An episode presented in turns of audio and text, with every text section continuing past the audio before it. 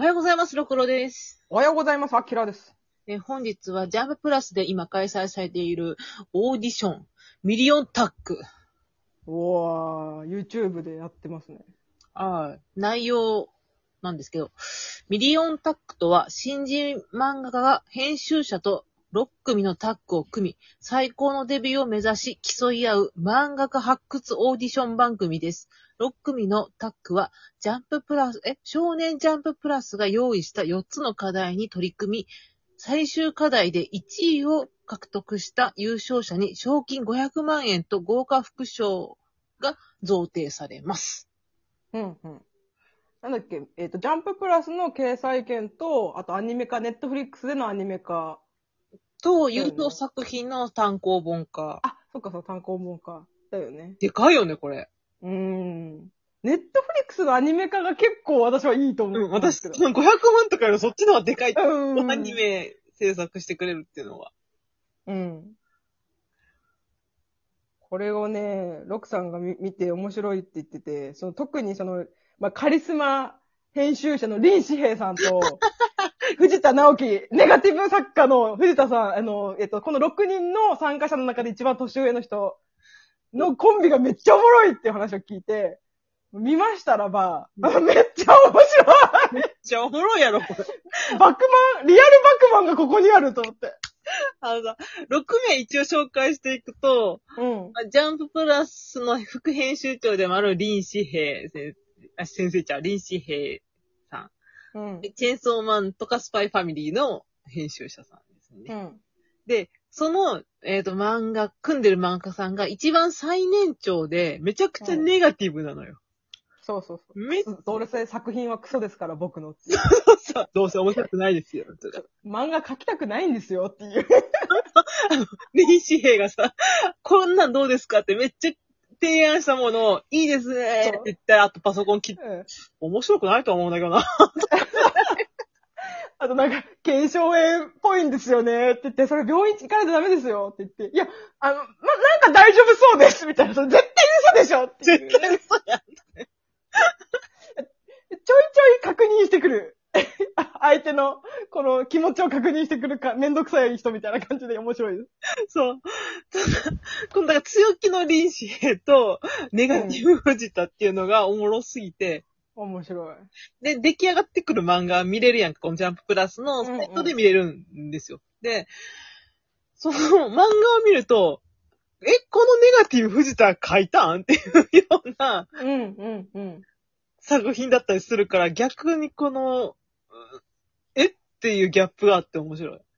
そう、なんかすごいハートフルな話書くよね。人間ドラマな感じの。あとすごい、あの、簡単な印象で言うとなんかアウトプットとインプット、インプットをすごい大事にしてるんだなと思った。うんうんうん。で一番、映画見たり、本読んだり。一番書くの遅いっていう。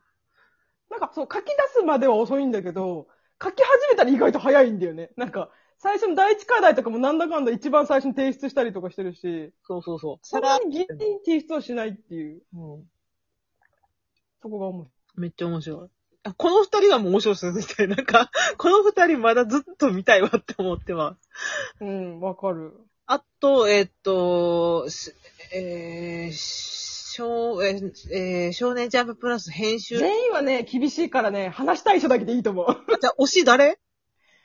おし、個人的にはもうわ、わかるってすぐわかると思うけど、うん。私そのフェチ猫さんに決まってるじゃないですか。絶対ギザレコやと思った。対フェチ猫さんでしょ。めっちゃフェチフェチ作家の合ってると思ってるもん。そそう、フェチ作家のギザ猫さんって人がいて、うん。この人何がいいって、うんとにかく自分の書きたいものは、男女のイチャイチャとか絡みを書きたいってもう最初からずっと言ってて、うん。男女が激しく絡んでるのが私は好きだって言って、もう、もうおっぱいとか、太ももとか、セクシーなのとかもう全部私の性癖を詰め込みますってもう最初から言ってて、うんあ、これなんか、もう絵に描いたようなオタク来たーと思って。し喋り方とか服装の癖の強さとかさ、もう見るからに癖の強い人だし、その自分の性癖がちゃんとはっきりしてるってのもいいし、で、何よりもすごいのが、性癖がはっきりしてるから書くものにブレがなくて、ないないないね。そう。しかも絵もめっちゃうまいからうん、すごい似も好きなんだけど、あの人ね、もう。うんあの、あと個人的に多分、オチの付け方がすごく上手、あの人。うんうん。うまい。なんかこう、結構、普通に始まって、最後のオチでハッとさせて終わるっていうか、その、うん締まりがいいというか、終わり、もう、それこそあの、ガラスの仮面で言うマヤみたいな、なんか、もういいかいナーダだよみたいな。なんでそれを入れたんですかって聞かれて、こう言うと締まる気がしたんですって言ったかのような、締まりをちゃんと分かってる。本能で分かってる人。そう、本能よね。なんか、計算してなさそうやもん。そうそう、なんか第4課題で、その、能力バトル漫画を書いてって言われた時に、編集者の人は、その必殺技名を書いてほしいって言ってて、うん。でも、フェチネコさんはこの作品の世界観的に必殺技名が合わないから、その技名を書くとポップになるのが嫌だから絶対嫌だって言ってて。うん。で私すごいそれわかるの。私結構技名で冷めちゃう作品って結構多くて。私も。で、多分あれあれだと思うのよ。結構その、今たくさん売れてる某、その能力バトル漫画とか見てても、その技名でなんか引いちゃうとかあると思うのよ。せいぜい流流水線まで、みたいな。そう、なんかね、なんかもうわけわかんなくなってくんのよ。私、そうそうそうそう。テーラームーンでさえも、うん。タキシードボンバーまだ許してた。ポップだよね。急にポップになるよね。なんかね、そう、とまあ、1、2個にしてって思うねんな。その何個も何個もこう選んでほしいっていうのと、ダサくなっちゃう気がする。そうそうそうそう。あとなんかやるにしても、それこそ鬼滅みたいに水の呼吸なんとかぐらいのシンプルさがいいっていうか、そうそうそうそう。なんとかのなんとかにルビ振って、なんか、スパイラルアローとかなんかつけてくると、もうなんか、わけわかんなくなってくるのよ。いや、面白いのももちろんあるんだけど、ちょっと、なんか、作品に入り込んでるところに、ちょっとやっぱ冷めてしまう部分があるんだよ。で、私そこ思ったんがジャンプなんかなと思ってな。うんうんうんうん。なんか男の子ってそういうなんかごちゃごちゃした中二病みたいな好きな技名、好きなんやろうなと思って。まあまあまあ、だってやっぱカメハメハって言いたいじゃん。そう。私はセーラームーンでムーンティアラクションとかも言いたいよ。言いたいけど、る。でも、それも何個かまでやん。うんうん。もうそんな何個も何個もいらんでっていう。うんうんうんうん。そうそう。なんかこう絞ってくれたらいいんだけど、もうなんか、なんか、ただのパンチですら、なんとかクラッシュとか言われると、ただのパンチじゃないですかとか、ただ強く蹴っただけじゃないですかとか、たまにあるじゃんなんか。そういうのやめてほしい。ちゃんと技なら技っていう何かがあってほしいんですよ。まあでも多分少年っていうついてるだけには多分そこは強いんやろうなと思う。そうそうそうそう。うんそれに関してはまあ、あの、ちゃんと最後までその編集者と戦って勝ち取って、自分の意思を通した結果、結構いい成績になったから、やっぱ自分の選択が間違ってなかったんだなっていうのが分かって、やっぱブレないんだよ、あの人って。そう、ブレてない人が強いよね、やっぱり。うん、やっぱり、うん。なんか、け結構この後話すけどさ、その、バクマンみたいな若手の、うん。まだ一作しか書いてない新人の中学生同級生コンビの子がいるのよ。いるいる、いる。そう、あの二人やっぱその経験がまだ浅いから、うんちょっとやっぱすぐブレちゃうんだよね、なんか。うんそうそうそうそう。もともと、そう、このなんか第一課題から第三課題まで見てて思ったのは、やっぱりある程度、歴が長い人の方が柔軟で対応できてるのよ、ちゃんと。うんうんでもまだ歴が浅いこの二人とか、もう一人こう、歴が浅い人いたじゃん。大学生、現役大学生の男の子。あの子も結構苦戦してて、なんかやっぱりこう、やっぱ漫画ってある程度こう、スキルつくのって、やっぱ経験なんだなってすごい思った。うん。だから、なんこの間、誰だっけ？ど、どの作家さんかがさ、こう、来てくれて、もう、うんととにかく書いていくしかないみたいなこと言ってて。ああ、あの、地獄楽のあそう地獄楽の先生うん。そう。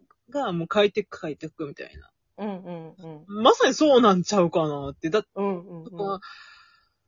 うーん、はじめはさ、その能力バトル会の時にはさ、そのバグマンみたいな二人の男の子が取るんじゃないかって周りみんなで戦ってとったやんかうんうんうんうん。でも結局入らんかったやん。そうそうそう。3組の中に。うん。で、めちゃめちゃこだわり抜いてんのになんで入らへんのかって、なんか、な、なんやろう。自信があるからがゆえの、うん。なのか、経験がないからなのか、わからんけど、ギザネコさんの方が、私が読んでて、うんあのージャンプっぽいって思っちゃってるの。そうそうそう。しかも今っぽい、とても。今っぽいし、そう。うんうん。え、だって書いたことない割にはすごないと思って。ここにさ、うん体にファスナーつけるとかさ、うんうんうん。え、そういうのやっぱフェチをもともと根本的に持ってないとうん出てこないから、そういう、うんなんか譲れない性癖を彼らは持つべきだと思う。そう、そう。だって、そもそも藤本達樹が一番性癖すごいしっかりしてるじゃん。うん。でやっぱああいうのに惹かれると、やっぱブレないって強さがあるし、なんか、売れてる作家さん見ても確かにさ、なんか、どういう作品書いてても、必ずその人がどこかにいるじゃん。うん、いるいる。うんこういうのっぽいよね、この作家さんっぽいよね、みたいなのが。うんやっぱその作家性って、そういう性癖につながってくるんだなってやっぱ思った。ブリーチとかね。そうそうそう。そうそうそうそうそう。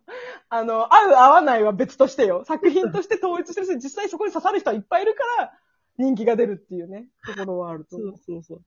うちはやっぱりあ、あれやな、あの、藤田さん系の方が好きやな。こう、人間ドラマ系の方が好きやから。わかる。うん。でもあの人めっちゃいい作品書くからさ、なんか、あのネガティブさからこれが出るのがやっぱすごいなと思う。そう。で、私あの、あのアイコン好きなのよ。みんな顔隠れてんねんや。顔隠れてんねんけど。